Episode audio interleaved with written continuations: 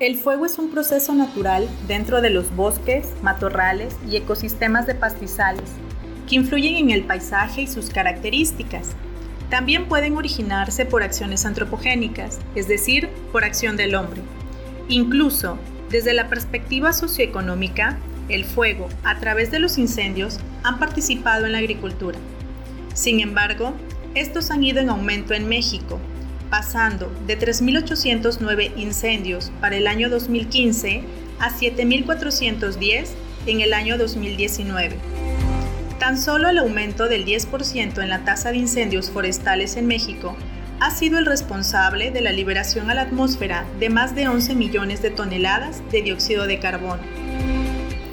El estado de Tabasco presentó 50 incendios en el año 2019 y dentro de estos se encuentra Centla como el municipio de mayor incendios registrados en todo el estado, con una superficie afectada de 3.048.9 hectáreas, siendo así prioritaria su atención debido a su ubicación geográfica.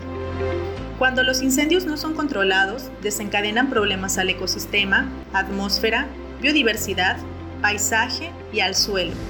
Sobre este último, la gravedad de un impacto al suelo se determina por la intensidad, recurrencia y durabilidad de este. Dichos impactos se traducen en erosión del suelo, pérdida de nutrientes, disminución de la materia orgánica, afectación al ciclo hidrológico, disminución de la vegetación y cambio de las propiedades del suelo, las cuales ocasionan disminución de la tasa de infiltración, disminución de agua, aumento de escurrimiento y repelencia, que resultan en la mala calidad del recurso. El tratar de recuperar la calidad original de un suelo puede significar un excesivo costo, por lo tanto, es necesario la búsqueda de alternativas para la recuperación de suelos impactados, que sean económicas, de fácil acceso y degradación.